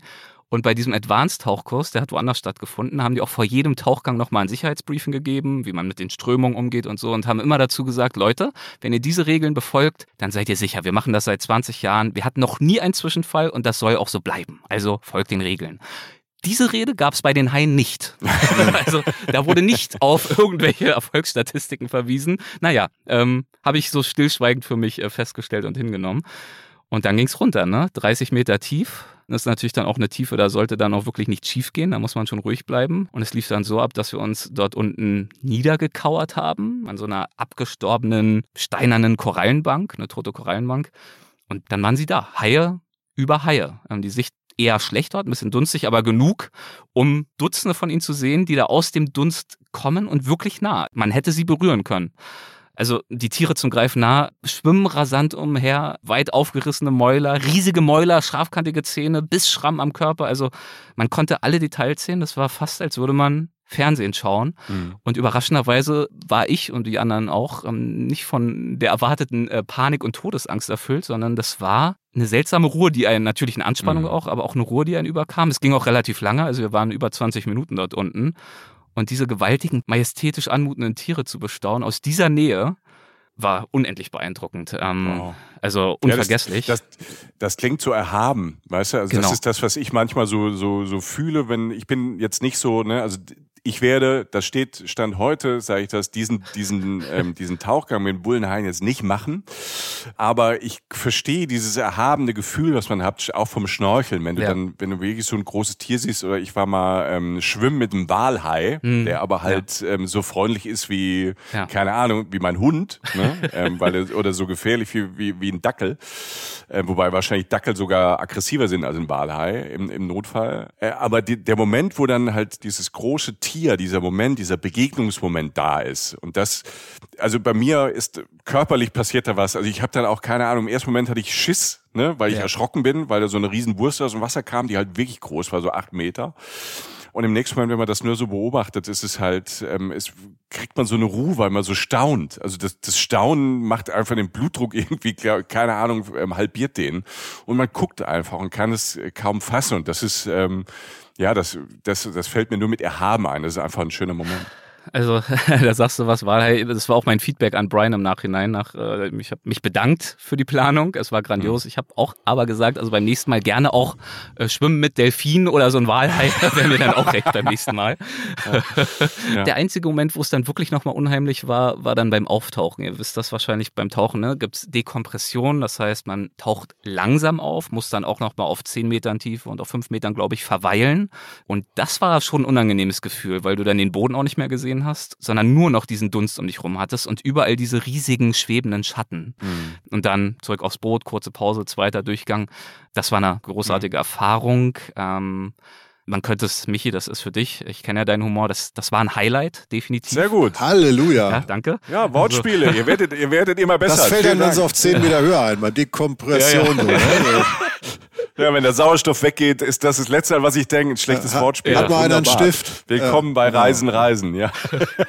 aber, aber Erik, sagen wir mal, dieses, wir, wir, ich habe Bilder im Kopf von, von diesen fantastischen Inseln, ne, von, von die Bäume, die Berge, du hast diese Strände, diese Tauchgänge. Also Fidschi Ja. al- als Ziel, wenn man jetzt nicht, wenn man jetzt nicht äh, so ein Abenteuermensch ist, so ein Danger Seeker wie du, äh, Naja. der mit seinem Leben Das spielt. überkam mich ja eher, aber ja. Ja. Oder halt so Freunde hat, die, mit denen man dann mit muss. Auch wenn man jetzt nicht taucht, ist das, ist das ein Reiseziel, wo, wo man auch ein paar Tage was machen kann. ne? Unbedingt, also wer auf Traumstrände steht, wer gerne schnorchelt wie du, gerne surft, Natur genießt, also Dschungelwanderung gibt's da natürlich auch grandiose, wunderschöne Wasserfälle. Wow. Es ist ein Land, das für Naturfans unendlich viel zu bieten hat. Schön. Und, Und ähm, das, und das Südsee-Klischee gibt's dann auch. Ja, ich frage mal ganz platt so. Also du hast dann wirklich, sitzt da auch wirklich teilweise unter einer Palme am Strand, denkst du, das gibt's doch alles gar nicht. Ja. Das war doch eigentlich. Also, Das Süd, ja, die Be- äh, Klischees im besten Sinne. Wunderschöne Vegetation, Blumen überall, es wuchert, es gedeiht, es sprießt. Und zwar an Land und eben auch im Wasser. Und ob man nun Mhm. äh, schnorchelt oder taucht, ist fast zweitrangig. Auch Surfen wunderbar. Also dementsprechend Ja. für äh, Wasser und Dschungel und insgesamt Naturfreunde ein Riesentipp. Und ich würde gern äh, zum Abschluss, äh, weil mir das wichtig ist, noch eine Sache anfügen zu dem Thema. Da komme ich nochmal ganz kurz, dann sind wir damit auch durch auf die Haie äh, zu sprechen. Denn ich möchte auch erwähnen, das gehört mit dazu, dass die Haie dort an exakt dieser Stelle so zahlreich sind, weil sie auch angefüttert werden. Das kann man okay finden oder nicht. Ich möchte es aber zumindest erwähnen. Brian hat sich damit ausführlicher beschäftigt vorher. Ich dann erst im Nachhinein ehrlicherweise, habe mich da auf ihn verlassen. Ich fand es in diesem Fall und finde es auch immer noch äh, nach wie vor okay. Es läuft so, dass die dann dort so ein paar, naja, Thunfischköpfe bekommen, aber nicht wahnsinnig viel. Also jetzt nicht so viel, dass die Haie nicht mehr selbst jagen müssen. Viele gehen dann auch leer aus bei so einer Session. Und als Covid zum Beispiel dazu geführt hat, dass keine Touristen mehr kamen und auch die Fütterung ausblieben, da haben die Haie auch problemlos reagiert. Also da gibt es keinerlei spürbare Abhängigkeit. Aber das ist eben der Grund, warum sie dort so zahlreich an dieser Stelle sind. Und man muss eben sagen, ähm, das ist dann das Pro-Argument, dass dieser Hai-Tourismus dort auch die Einrichtung eines Naturreservats ermöglicht hat. Also dort ist gänzlich Fischfang verboten. Es gibt keinen regulären Bootsverkehr, alles komplett untersagt. Die Haie werden rigoros geschützt. Ähm, Es gibt ganz viele Naturschutz und auch wissenschaftliche Forschungsprojekte von Universitäten unter Beteiligung dieser Tauchunternehmen dort. Also definitiv viele Vorteile, Mhm. aber trotzdem ist es natürlich auch ein gewisser Eingriff in dieses gänzlich natürliche Verhalten. Das ist auch Ja. Teil der Wahrheit. Das wäre jetzt eine längere Diskussion, das für und wieder, muss jeder auch am Ende für sich selbst entscheiden, aber das gehört für mich dann ähm, auch noch mit dazu. Ja, finde ich gut, dass du es sagst. Ja. Und wer es alles sehen möchte, wie das aussieht, sowohl die Schlangen als auch die Haie, als auch die weniger aufregende, aber nicht minder beeindruckende, schöne Natur. Also wir haben auch ein paar äh, Videos aufgenommen von all dem. Das gibt's dann im Nachhinein auch bei Instagram, wer Lust hat, sich das anzuschauen. Schön. Mein Gott, das war jetzt, sorry, es war wirklich eine kleine Therapiesession für mich. Ähm, es, es steckt noch drin. Äh, ich habe mich ein bisschen in Rage geredet. Jetzt übernehmt ihr mal, bringt das Ganze jetzt mal wieder runter hier. ja, ja, alles gut, alles gut. äh, also das ist, das muss, es muss raus, Alter. Ja. Ich bin der Letzte, der das nicht versteht. Also, äh, nein, ähm, was mir noch einfällt, wo du gerade über Fidschi gesprochen hast, ähm, Mhm. Das wird in Neuseeland und Australien dann begegnen. Wenn man mal so ein Trip of a Lifetime darunter macht, nehmen, haben tatsächlich viele Menschen, die nach Fiji gereist sind, haben dann gesagt, wenn äh, nach Neuseeland gereist sind, haben gesagt, so jetzt ist meine Chance, vielleicht mal nach Fiji zu kommen, weil es eben nicht so weit weg ist. Ja. Will sagen, man, ich habe einige Leute getroffen, die mit ihrer Reise nach Neuseeland das verbunden haben. Also will sagen, wenn man sowieso irgendwann mal ins Leben sowas vorhat, dann denkt mal darauf rum, ob ihr das vielleicht miteinander verbinden könnt. Ähm, das haben einige Leute getan und dann kann man sich so einen Südsee-Traum halt mal erfüllen, was ja jetzt nicht so einfach ist für Leute, die in Mitteleuropa rumsitzen. So ist es. Ähm, und das äh, sei einfach nur noch gesagt. Ja, das ist ja auch die, ich sag mal mal so, das sind ja auch so Once-in-a-Lifetime-Trips ähm, für die meisten von uns. Und wenn man solche, solche Reisen macht und das Nachhaltigste ist dann viel Zeit auf diesen Reisen zu verbringen, das dann in eine große Reise zu bringen. Ne? Also es äh, macht mehr Sinn, wenn man eh in Neuseeland ist, nochmal Fidschi dazu zu nehmen, als halt äh, wöchentlich da runter zu fliegen aus Frankfurt oder aus Berlin oder New York. Von daher ist natürlich so diese, sind diese großen Reisen, wenn man in dieser Ecke der Welt ist, und da ist man ja nicht so häufig, weil da einfach nicht so, so viel ist, rund um Neuseeland, du hast diese ganzen Inselwelten, da macht es Sinn, halt einfach auch Zeit zu verbringen. Definitiv. Und äh, bevor wir zum nächsten Trend kommen, äh, würde mich ganz kurz mal interessieren, müssen wir ja nicht ausführen, aber also bei mir ist dieser High Dive natürlich auf Platz eins, äh, dich gefolgt dann auch von äh, einer Safari-Wanderung in Tansania letztes Jahr. Was war denn für euch euer beeindruckendstes Tiererlebnis ever? Gibt's da was, was euch direkt in den Sinn kommt? Nein, du öffnest jetzt die Büchse der Pandora, Oh, also oh. weil ich ja sehr viele. Nee, nee, das, das mache ich jetzt ganz kurz, weil ich oft diese Sachen ja suche. Mhm. Also mir ist Natur auf Reisen sehr wichtig und ich, ich habe sehr viele Natur- und auch Tierträume, die ich mir sozusagen dann erfüllt habe. Das erste, was mir einfällt, auch bei den, äh, bei dem Beispiel mit den Haien da am Meeresboden, wo man dann ähm, irgendwann keine Angst mehr hat, sondern nur noch Respekt, ist mein, meine Begegnung mit den Berggorillas in Ruanda. Naja, Ah hast du mal Da haben erzählt. wir bei ja. Reisen Reisen auch eine Folge zu gemacht. Ja. Es gibt diverse Sachen. Jetzt in unserer aktuellen Folge, ähm, die jetzt nur zwei, drei Monate zurückliegt, ist, ähm, da sind wir durch Südamerika gereist, da ging es nach Galapagos. Das ist auch ein Paradies auf Erden. Mhm. Aber diese, diese Gorilla-Geschichte war dann auch so ein Auge in Auge mit so einem Tier, bei dem einfach klar ist, das schnippt dich von der Schulter, wenn es will. Da war dann auch keine Angst mehr, weil ich wusste, wir verlassen uns jetzt auf ihn, weil wenn er keinen Bock mehr hat, ist vorbei. Und ich habe ihn angesehen und dachte so, yo, der tötet nur, weil er überhaupt keinen Bock mehr hat. Oder der macht es sowieso nicht, weil seine Welt nicht so funktioniert. Ich musste keine Angst haben, weil die Verhältnisse geklärt waren und das ein friedliches Lebewesen war. Im Zweifel. Friedlicher als jeder Mensch. Ähm, nur ganz kurz, mein härtestes Erlebnis, was mir gerade einfällt, und das habe ich, glaube ich, auch bei Reisen, Reisen und sonst nie erzählt, war die Begegnung mit einem Schaf, mit einem Babyschaf, mit einem kleinen Schaf in Neuseeland. Ich fahre Du hast gerade meine Aufmerksamkeit. so, so. Ich fahre gerade mit, äh, mit Frank, meinem Kumpel. Wir fahren durch Neuseeland, wir fahren quasi durchs Auenland, durch Hobbit, durch Hobbitland. Äh, alles grün, alles hügelig, ne? ab und zu ein paar Bäumchen, ein paar Felsen und natürlich überall Schafe. Neuseeland ist ja Schafland und Zäune. Und dann steht auf einmal auf der Straße ein kleines Schaf auf der falschen Seite des Zauns, auf der Straße, auf der anderen Seite des Zauns, die Herde. So, die blöken und Schafe, wenn die blöken, das klingt ja echt bescheuert. Also muss ja nichts gegen Schafe, ich mag Schafe, aber sie sind jetzt nicht die Schlausten und sie kommen auch nicht so schlau rüber. So, jetzt wenn ihr Schafsfans seid, dann schreibt Mails, alles gut, aber das ist jetzt mein, meine Perspektive. So, was machen wir? Wir sagen, oh Gott, das arme kleine Schaf muss doch zu seiner Herde. Die nächst, nächste halbe Stunde haben wir versucht, außerhalb dieses Schaf einzufangen. Irgend, ne? Also das natürlich Angst vor uns hatte und ich wusste, wir sind die Retter. Wir haben es ir- irgendwann haben wir dieses Schaf tatsächlich über diesen Zaun geworfen zur Herde. es ging.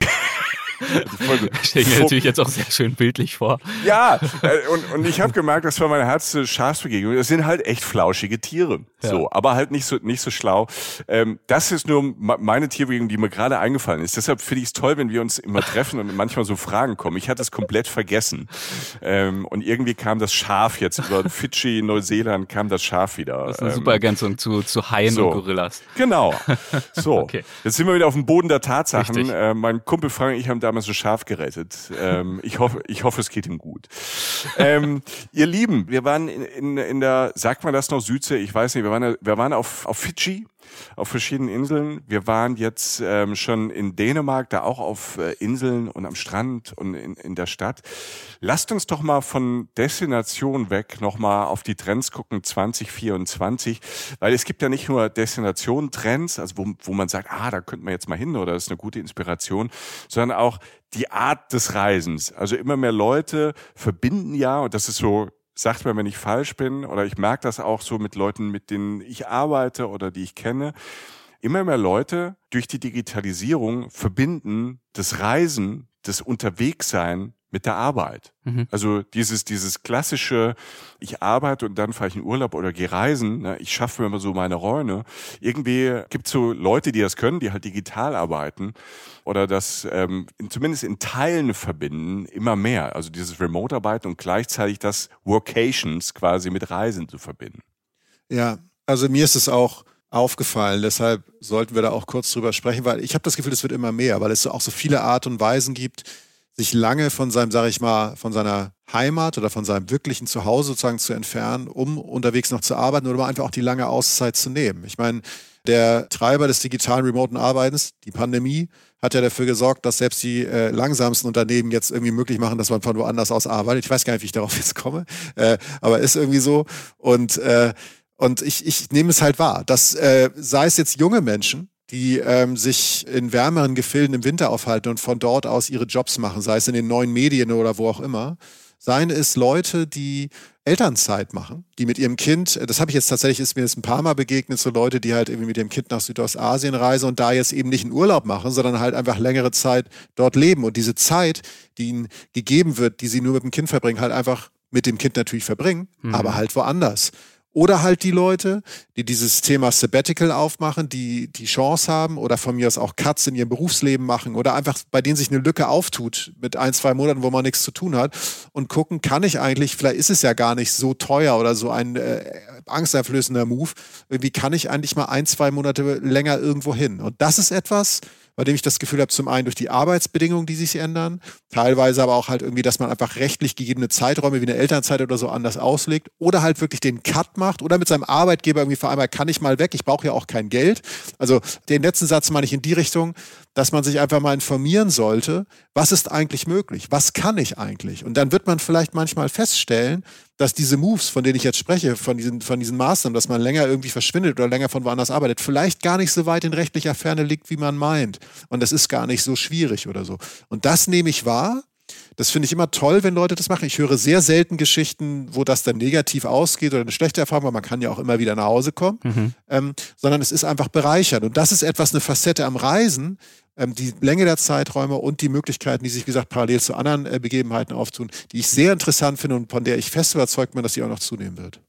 Es gibt natürlich dieses Thema äh, digitales Nomadentum im weitesten Sinne auch schon seit ganz vielen Jahren, das ist auch klar. Ja. Das ist jetzt nichts völlig Neues, aber ich nehme es genauso wahr wie ihr. Mit der Pandemie hat sich das natürlich nochmal deutlich verstärkt. Ganz stark. Ähm, auch eben in diesen äh, ganzen Themenfeldern, also zum Beispiel eben Elternzeit, das ihr ja auch angesprochen habt. Das äh, erinnert mich an Gespräch, das ich erst vor ein, zwei Wochen zufällig hatte mit einem Bekannten. Der arbeitet relativ viel remote, war dementsprechend mit seinem Sohn, der ist so vier oder fünf Jahre jung, auch des Öfteren mal im Ausland, äh, so viel in einem Jahr, dass dann sein Sohn tatsächlich aus dem Kindergarten rausgeworfen wurde. Also ich weiß nicht, was da die, die bürokratische Grenze irgendwie ist, drei Monate im Jahr oder was. Auf jeden Fall haben sie ihm dann gedroht, also noch einen Tag mehr und dann war es das für euch hier mit dem Kindergartenplatz. Und mein Bekannter war so genervt von dieser bürokratischen Engstirnigkeit, dass er gesagt hat, ja gut, dann bin ich jetzt erst recht weg und dann ist er irgendwie ein halbes Jahr mit seinem kleinen Sohnemann in die USA, Yellowstone und so weiter, riesen Roadtrip, grandioses Erlebnis. Also es kann dann manchmal auch schwierig werden. Man muss, glaube ich, auch dazu sagen, wenn wir jetzt das so darstellen, als wäre das mittlerweile super einfach und alle können es ja mittlerweile machen, ist natürlich nach wie vor ein Riesenprivileg, es machen zu können. Mhm. Gibt auch, meine Mutter ist Kindergärtnerin, Kindergärtnerin zum Beispiel, die könnte das jetzt nicht einfach machen. Aber es stimmt ähm, für viele, viele Bürotätigkeiten und bei vielen, vielen Arbeitgebern viel, viel mehr noch als vor 10 oder 20 Jahren allemal. Wenn man das Gespräch sucht und versucht, äh, Möglichkeiten auszuloten, ist das zunehmend möglich. Mhm. Das ist auch aus ja. meinem Umfeld äh, die Rückmeldung, die ich kriege. Auch mein Mann Cedric, der ist auch ganz regulär angestellt. Es war zum Beispiel auch kein Problem. Wir waren jetzt über Weihnachten in Deutschland, Familienbesuch klar und haben uns auch gesagt, also wenn wir jetzt schon mal wieder in Europa sind, dann versuchen wir es natürlich auszudehnen und waren dann vorher noch eine Woche in Portugal, haben da komplett gearbeitet, aber hatten natürlich die Möglichkeit, morgens, abends unterwegs zu sein und Sachen anzugucken. Ähm, mhm. also hier und da lässt es sich äh, schon ganz gut verbinden. Ja, ich glaube, die Infrastruktur hat sich einfach verbessert. Also mhm. nicht nur, dass jetzt die Netze schneller sind, selbst äh, in mancherorts in Deutschland gibt es ein anständiges Netz, aber ich glaube halt auch, wenn ich so gucke, ne, also auf Madeira zum Beispiel, ne, dass sich dann auch ganze Hotels oder Resorts darauf spezialisieren, dass du da zum Arbeiten, ne, zu kreativen mhm. Arbeit hingehst. Also jetzt nicht nur die die kleinen Prozentsatz all, ähm, an an digitalen Nomaden, die es schon länger gibt, sondern dass es ähm, dann auch auf Familien ausgelegt ist. Ich weiß ja, auf ein Portugal, ne, wo dann, wo es dann auch Ressorts gibt, wo, wo dann quasi Familien hinkommen, wo die Kinder betreut sind, die Eltern arbeiten, ne, so anstatt ja. Kindergarten. Also da, da wächst gerade ähm, so eine ganze äh, so, so eine ganze Industrie, hätte ich fast gesagt, aber so eine Infrastruktur halt ran und es wird mehr und immer mehr Leute machen das und können das, wenn sie diese Jobs haben. Ne? Du mhm. hast völlig recht, Erik. Ähm, wenn, wenn ich jetzt ähm, Handwerker bin oder keine Ahnung, Dozent an der Uni, das wird auch jetzt besser oder, oder Lehrer oder Lehrerin bin, ja. könnte schwieriger werden. Aber ich glaube, dass das ähm, immer mehr Leute halt ähm, versuchen zu tun und zu machen. Und es gibt, es wird einfacher. Ich finde, vor fünf, sechs Jahren war das so ein bisschen schwieriger. Äh, mittlerweile, weil es halt auch so viele Leute machen, wird es einfacher. Und es gibt in ganz vielen Orten auf dieser Welt halt auch die Infrastruktur, auch Hotels, die mehr so Apartment-Hotels sind, gibt es jetzt viel mehr als noch vor fünf bis zehn Jahren. Mhm. Also wo du wie eine kleine Küche hast und einen Schreibtisch hast, was, wo du nicht nur ein Zimmer hast oder so. Also das finde ich so als, als, als Reisetrend, wenn man das kann, nicht das ist ja so das, das Gegenmodell zum ich wandere aus, ich halte es hier nicht aus, sondern vielleicht kann man in, in allen möglichen Berufen halt sich, ähm, wenn man, keine Ahnung, ähm, sich dann Zeiten legt, wo man Reisen und Arbeiten digital kombinieren kann und kann damit längere Reisen machen, äh, länger irgendwo vor Ort sein, einen Ort zu entdecken. Ich glaube, das, das wird sich in, in, den nächsten Jahren, das wird sich weit, das wird sich weiter verstärken und vertiefen und es wird mehr Möglichkeiten geben für alle. Mhm. Hoffe ich zumindest auch. Was haben wir noch an Trends? Was kommt denn, was kommt denn rüber? Was kommt denn vom großen, was kommt denn aus Großamerika? Was kommt denn aus New York? Was kommt, ne, wir sitzen hier, wir sitzen hier zwar heute in einem sonnigen Köln, aber du sitzt in New York in deiner, in deiner Vorratskammer und sprichst mit uns. ähm, deshalb sind wir ja froh, dass wir da ein bisschen was hören. Ja, also aus New York habe ich jetzt keinen konkreten Trend, aber ich habe mich natürlich hier in New York, aus New York heraus, digital mal umgeschaut äh, zu den Trends, ja. die so in der äh, Branche diskutiert werden fürs kommende Jahr. Hatte ich ja letztes Jahr auch schon gemacht. Also mir einfach mal ein paar Studien anzuschauen von verschiedenen Anbietern, äh, von verschiedenen Institutionen und so weiter und so fort. Und bin zum Beispiel auf einen Reisetrendreport gestoßen, in dem Fall von Expedia und Fevo Direkt. Das sind keine Sponsoren mhm. von uns, das ist jetzt einfach nur die Quellenangabe. Der Report heißt Unpack24 mhm. und der mhm. basiert auf Auswertungen interner Daten zum einen, also Such Anfragen und dergleichen und aber auch einer ja. globalen Umfrage unter mehr als 20.000 Reisenden gibt es diverse Reisetrends. Ich glaube, ich pick mir jetzt hier aus Zeitgründen, wir sind ja doch schon auch eine Weile hier am Werk, pick ich mir mal einen raus, den ich ganz ja. spannend finde. Und zwar Setjetting. Setjetting, ich weiß nicht, ob ich der Begriff ja. was sagt. Also ja. Filme und Serien zum Nachreisen. Ähm, ja, Setjetting, also klar, habe ich habe ich 2023 äh, gemacht. Ah. Ähm, ich bin großer, ich habe ja heute schon The Bear empfohlen, ja. Äh, was meine absolute Lieblingsserie ist. Äh, Game of Thrones. Hm. Ich bin großer Game of Thrones Fan Kroatien und also. äh, Kroatien und pass auf Kroatien. Ähm, der nächste Punkt Irland. Nordirland. Natürlich. Nordirland. Ja. Also, war ich letztes Jahr auch, also 2023, an einigen äh, Game of Thrones Schauplätzen unterwegs. Das war toll. Stimmt, hatte ich schon wieder völlig vergessen, richtig. Siehst du? Ja. Siehst du? Also das, ähm, ich habe das auch schon gemacht und das macht natürlich total Spaß. Also Nordirland kannst du, du kannst auch in die Studios, wo das gedreht wurde. Also mhm. Also du kannst wirklich, also die haben ja, der, es gab ja in London auch so die Harry Potter Studios und in Nordirland, ähm, in der Nähe von Newcastle, da an der Küste gibt's ähm, die Game of Thrones Studios und dort wurde halt auch in den Wäldern an der Küste drumherum viel gedreht und ich war da zum Beispiel einen Tag mit dem E-Bike unterwegs und hab, bin auf einmal durch Szenen gefahren, wo ich so, ich kenne das, ich kenne das, ich kenne das. Ne? Aus welcher Staffel ist das? Aus welcher Episode ist das? Wo hat Jon Snow das gesagt? Also ähm, Warst du da auch in diesem Wald unterwegs, wo es diesen alten Bombenkrater gibt, den sie dann äh, verwendet ja. haben für die allererste Szene? Das kommt nämlich gerade alles genau. sehr bekannt vor. Ja, Gott, ja, siehst du? Die Reisewelt ist die, klein. Die Reisewelt ist klein, ja. Wunderbar. Und da bin ich, da bin ich mit dem E-Bike durch. Ja. Und, aber ich war auch schon in Dubrovnik in, in, in Kroatien, wo ja auch Teile von Game of Thrones spielen. Also ich äh, ähm, ich habe so ein paar, ich bin ja Seriengucker und ähm, Filmgucker ähm, und ich habe so immer wieder so ein paar Destinations, wo ich dann, wo ich dann weiß, ne, also jetzt mit, klar, wenn ich dann, wenn ich durch Edinburgh la laufe, denke ich sofort an Harry Potter oder an, an irgendwelche Szenen oder Filme, weil es auch so ausschaut. Ich habe da schon ein Faible für. Hm. Ja. Jochen, wie ist es bei dir? Auch. Also tatsächlich eher nicht jetzt so, dass ich bin jetzt noch nicht wegen einer, wegen einem Film oder so ähm, irgendwo hingereist, mhm. aber ich habe schon, mir ist vieles begegnet, was mir von mir ist auch danach erst im Film begegnet ist. Ne? Also sei es jetzt irgendwie Angkor in Kambodscha, Tomb wo Raider. ja auch viele, genau, Tomb Raider gedreht wurde. Ach, viele Sachen. Also ich meine, wir hatten eine Folge zu Jordanien gemacht, sprich Petra, sprich Indiana Jones. Und natürlich ähm, auch Wadi Ram im Süden Jordaniens, mh. bekannt unter anderem aus Dune und genau der Marsianer. Finde ich übrigens eine der grandiosesten Landschaften überhaupt. Ja, also, also immer wieder. Und ähm, es ist immer so schön, wenn sich Re Re Realität und Fiktion dann verbinden. Ich bin tatsächlich jetzt, wo ich, ähm, wo Michi das mit dem Schaf erzählt hat, jetzt wo ich gerade drüber nachdenke, es gibt tatsächlich noch einen Drehort, an dem ich ganz bewusst mal gereist bin. Ja zur Schwarzwaldklinik. ich war äh, mit meinem, äh, wir waren mit unserem Dackel, der ja äh, betagt ist. Der, der ist ja alt. Ne? Ja. Waren wir im Schwarzwald, weil mit meinem Dackel kann ich jetzt nicht mehr irgendwie durch Europa fahren und jeden Tag sechs Stunden Frisbee spielen, wenn er aus dem VW-Bus springt. Der schafft das nicht mehr. Da kannst du echt nicht durch ganz Europa dackeln, das ist völlig klar. Nee, das geht nicht, genau. Und, und, und ähm, Dackel gehört in Schwarzwald. Nein, aber wir sind dann halt in Schwarzwald, weil da war ich noch nie, ich hab so geguckt, was liegt in der Nähe. Da waren wir im Schwarzwald. Irgendwann dachte ich so, jo, Alter, Schwarzwald, Schwarzwaldklinik früher geguckt, ich glaub's einfach nicht. Und dann sind wir dahin. Und dann stand ich wirklich, saß ich auf der Bank, wo Professor Brinkmann mal wahrscheinlich irgendwas einem Patienten erklärt hat und da saß mein Dackel. ja, voll. Also das war, äh, ich war, ich bin, das war das einzige Set, das ich wirklich besucht habe aktiv. Ich habe aber natürlich viel mehr gesehen und die eher unfreiwillig und die sind mir dann später in der Popkultur begegnet. ja. ja. Also bei mir ist es ganz ähnlich. Ich bin jetzt auch noch nie gezielt an Drehorte gereist, aber trotzdem ist es, wie du es auch gerade so schön beschrieben hast, immer wieder wunderbar, wenn sich eben Fiktion und Realität treffen, verschmelzen und wenn man dann auf diese Weise vor Ort in diese Filmwelt eintauchen kann. Ja. Badi Ram haben wir angesprochen, Herr Daniel. Bei mir bis hin äh, zu Philadelphia, die berühmten Rocky-Stufen, wo er ja wirklich in jedem einzelnen Film hoch und runter rennt.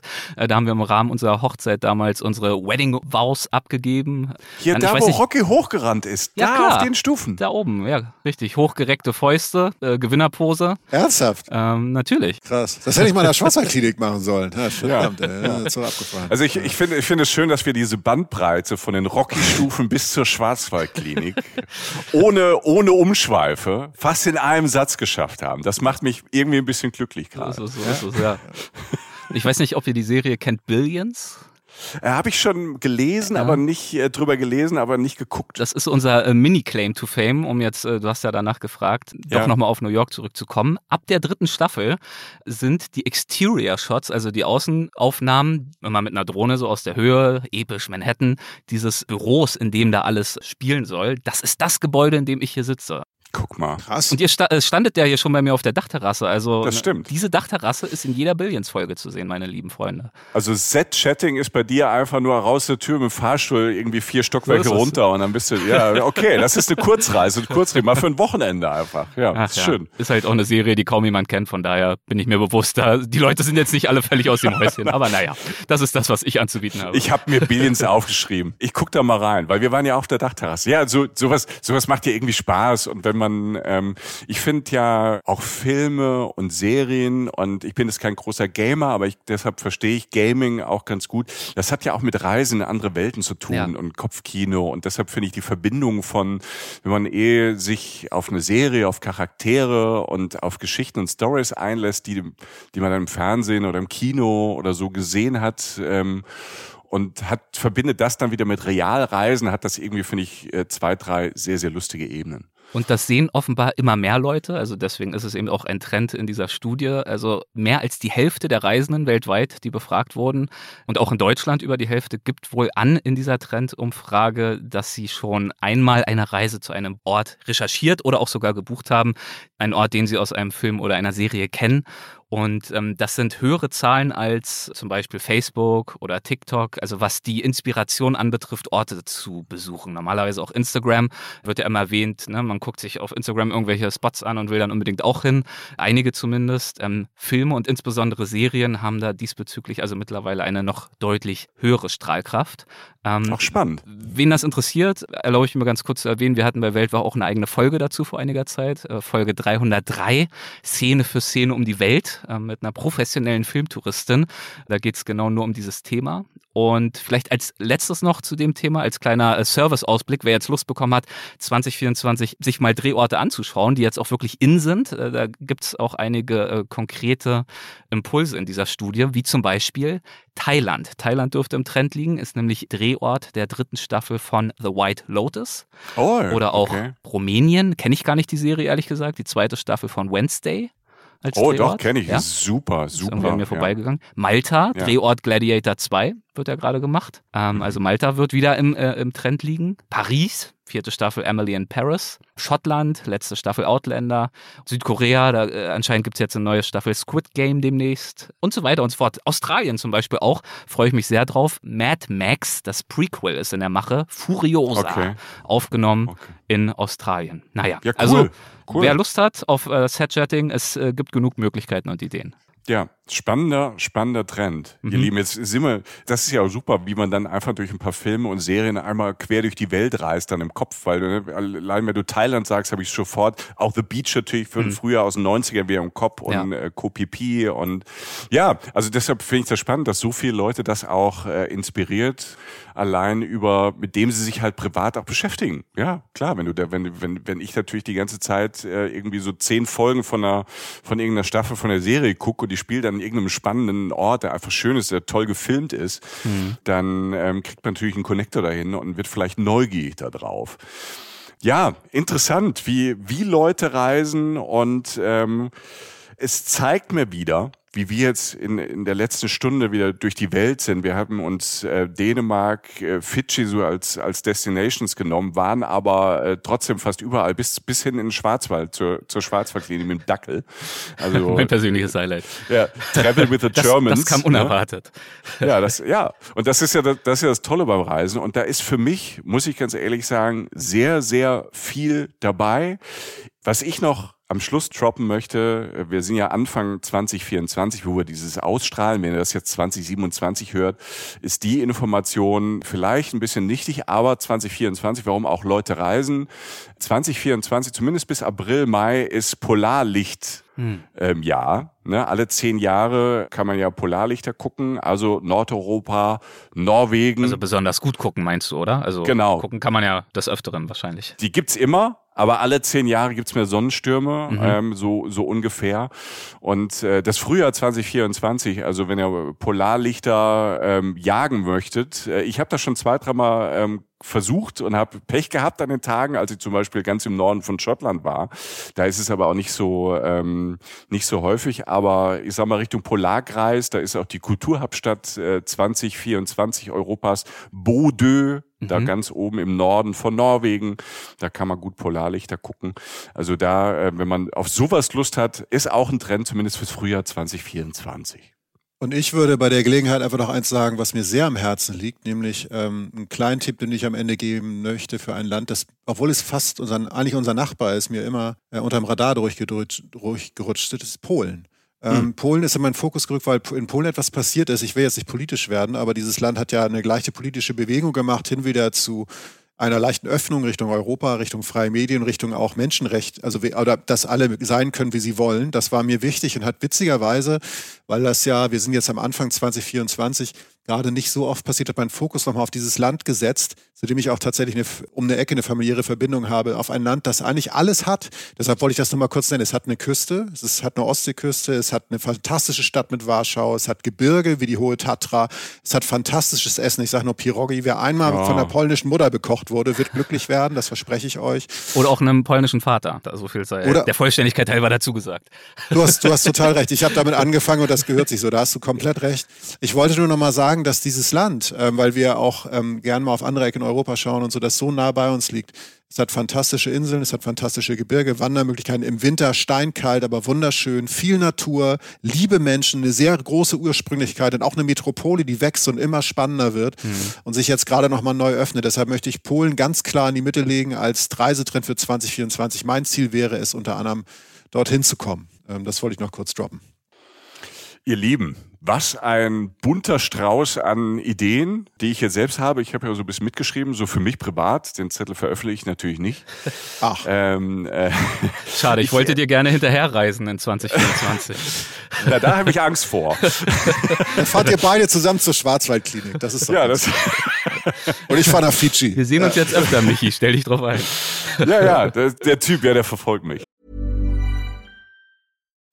Imagine the softest sheets you've ever felt. Now imagine them getting even softer over time. That's what you'll feel with Bowl and Branch's organic cotton sheets. In a recent customer survey, 96% replied that Bowl and Branch sheets get softer with every wash. Start getting your best night's sleep in these sheets that get softer and softer for years to come. Try their sheets with a 30-night guarantee. Plus, get 15% off your first order at bowlandbranch.com. Code BUTTERY. Exclusions apply. See site for details. Support comes from ServiceNow, the AI platform for business transformation. You've heard the hype around AI. The truth is, AI is only as powerful as the platform it's built into. ServiceNow is the platform that puts AI to work for people across your business, removing friction and frustration for your employees, supercharging productivity for your developers providing intelligent tools for your service agents to make customers happier. All built into a single platform you can use right now. That's why the world works with ServiceNow. Visit servicenow.com/slash AI for people to learn more. Ja. Ihr, ihr Lieben. Aber bevor ähm, du jetzt das Schlusswort sprichst, mich würde noch ja. interessieren, ähm, das haben wir ja, ist ja gehört auch zum guten Ton, zu unserer Tradition hier bei den Reisetrends abschließend nochmal Oh, ja. so einen kleinen Werbeblock uns zu erlauben. Also für die Weltwach-Hörenden hier unter unseren Zuhörern, ähm, habt ihr vielleicht noch so ein, zwei Tipps, wo man vielleicht mal reinhören könnte, in welche Folgen aus 2023? Reisen, Reisen, was wäre ein guter, ein schöner Einstieg? Also jetzt blöd, jede zu sagen, aber ich glaube, dass ähm, ja, ich finde schon, ich fand unser Südamerika-Zweiteiler hat uns beiden sehr viel bedeutet, weil wir endlich mal nach Südamerika ausgiebig konnten. Ja. Ähm, und das ähm, ist eine sehr schöne Geschichte über sehr über viele Highlights auf dem gesamten Kontinent. Mhm. Das fand ich toll. Äh, Michi, fällt Ähm, dir spontan was? Südkorea. Ja, Südkorea. Südkorea, ja. Südkorea einfach ein sehr, sehr spannendes Land. Ich war letztes Jahr wieder dort und ähm, gerade Seoul. Also Seoul als als Stadt ist ist so abgespaced und teilweise also im positivsten eine andere Welt. Manchmal auch ein Kulturschock, also auch positiv gemeint. Also wirklich eine, eine ultramoderne bis ultratraditionelle Stadt mit ganz vielen Vierteln, mit spannendem Essen. Also die Südkorea-Folge, die ähm, habe ich äh, auch, trage ich auch noch im Herzen mit. Ähm, die kann ich auch nur empfehlen. Ja, vice versa, was sind deine, was sind deine Highlights für die Reisen, Reisenhörer, die Weltwach noch nicht so gut kennen? Also zum einen haben wir ja kürzlich ein paar neue Shows tatsächlich auch ins Leben gerufen, also da vielleicht auch mal reinhören. Ähm, Ja. Die Reiseflops zum Beispiel, ja so ein bisschen kurzweiliger, lustiger, fieser, werdet ihr äh, mitunter auch äh, zu Gast sein noch in Zukunft, also so viel sei schon mal verraten. Ähm, dann haben wir Tierisch, das ist eine Show äh, speziell rund um die Tierwelt und um Artenschutz. Und wir haben auch noch eine Show in der Mache gerade, die ist noch nicht Mhm. veröffentlicht, wird aber bald starten. Ähm, die widmet sich den Themen Meditation, Entspannung und Reisen. Also verbindet das miteinander. Also wer sich im Alltag gestresst und gehetzt fühlt, äh, darf sich darauf gerne auch freuen. Cool. Aber natürlich weiterhin im Fokus steht für uns der Weltwach-Podcast. Ähm, wir hatten jetzt äh, kürzlich unter anderem wieder Peter Wohleben zu Gast. Ach, der, der Waldmann, ja, der, Mann Wald- mit den Wäldern. Der, der Baumpapst. Ja, genau, ja. genau. Dirk Steffens von Geo oder extrem Ausdauersportler und Abenteurer Jonas Deichmann. Ähm, ähnlich wie ihr war er auch hier in New York zu Besuch. Es ging äh, in kürzlichen Folgen um Vulkane, um Tornados. Ich scroll hier gerade mal durch, um Jamaika, ums Reisen als Familie, um den Irak, um ein Leben mit und für Bären in Alaska. Und eine herrliche Folge mit Christine Türmer, die meistgewanderte Frau der Welt, die uns von Japan erzählt, wo es für sie wirklich ans Eingemachte ging. Also einfach mal durchscrollen, findet ihr bestimmt ein Thema, das euch interessiert. Ja, das ist doch, das ist super. Deshalb machen wir das ja auch äh, zusammen. Deshalb äh, Weltwach und Reisen, Reisen, weil sich ähm, auch die Geschichten, wenn du jetzt wieder Japan erzählst, ähm, Frau Stürmer in Japan, wir haben schöne Destinationsfolgen noch zu Japan. Am besten hört man das immer so abwechselnd Richtig. Sehe ich auch so. Ganz genau. ne? und lässt und lässt sich so äh, inspirieren. Das ist so der Haupttrend 2024, würde ich Genau. sagen. Reisen, Reisen und Weltwach. Abwechselnd hören, genau. Ja. Ähm, jetzt setze ich nochmal an und sag, ihr Lieben, also erstmal äh, du und er, äh, du und Erik, Erik und, und Jochen, ähm, vielen Dank, ähm, dass ihr das mit mir zusammen immer wieder macht. Äh, das äh, finde ich super. Jetzt mal ein persönliches Danke. Das ist schön, das macht große Freude. Dann möchte ich Danke sagen an alle Hörer und Hörerinnen von, von Weltwach, dass ihr dabei wart und alle Hörer und Hörerinnen von Reisen, Reisen. Alles zu dem, was wir vorgestellt haben, dass wir geredet haben, gibt's natürlich auch bei Instagram, bei Weltwach und bei Reisen, Reisen gibt's ein paar Bilder und ein paar Posts und ein paar Infos dazu auf unseren Blogs. Danke fürs Zuhören. Danke, dass ähm, ihr auch immer schreibt, Feedback habt, Kritik habt. Das ist, glaube ich, äh, für uns alle drei total wichtig und das hilft uns, inspiriert uns ja auch immer, wenn ihr sagt, hör mal, fahrt mal dahin, ich war da oder ähm, ich habe das erlebt oder ladet doch mal den oder die ein. Das freut uns immer sehr und ähm, wir sind ja zwei Podcasts, die jetzt kein großes äh, Netzwerk oder Sender haben. Deshalb empfehlt uns gerne an Freunde und Freundinnen weiter, an eure 2000 besten Freunde und Freundinnen. Schenkt uns Sterne, ähm, da wo man das machen kann, bei Spotify und bei Apple. Genau, also wir freuen uns immer über Feedback und wenn euch auch diese Folge gefallen hat, dann lasst es uns gern wissen. Ähm, wenn sie euch besonders gut gefallen hat, dann meldet euch gern bei Weltwach. Wenn vielleicht weniger gut, dann schickt das Feedback einfach an Reisen, Reisen, würde ich sagen. Ja, das ist ja gut. Genau, der Jochen, der beantwortet jede E-Mail. Also wenn ihr 8000 Wörter schreibt, ähm, schreibt er 16.000 zurück. Bloß nicht. ChatGPT Ne? Also macht's möglich, ne Jochen? Nee, vorwiegend, vorwiegend vor allen Dingen ähm, negatives Feedback. Gerne Ja. immer gleich an mich. Okay, Ja. super. Vielen, vielen Dank fürs Zuhören. Ich glaube, wir haben euch äh, genug Stoff mit auf die Festplatte gegeben, wenn ihr jetzt weiterhören wollt, ähm, bei Weltbach und bei Reisen, Reisen. Ihr zwei, vielen Dank. Ihr da draußen habt eine gute Zeit. Mein Name ist Michael Dietz und ich äh, bin jetzt der, der als erster die Klappe hält. Dann bin ich der Vorletzte, Jochen Schliemann. Vielen Dank fürs Zuhören. Passt auf euch auf und äh, gute Reise. Dann Erik Lorenz, lieben Dank euch beiden. Es war mir wieder eine Freude, ein großes Highlight für mich, jedes Jahr mit euch zu sprechen. Macht's gut. Ciao. Reisen, Reisen. Der Podcast mit Jochen Schliemann und Michael Dietz.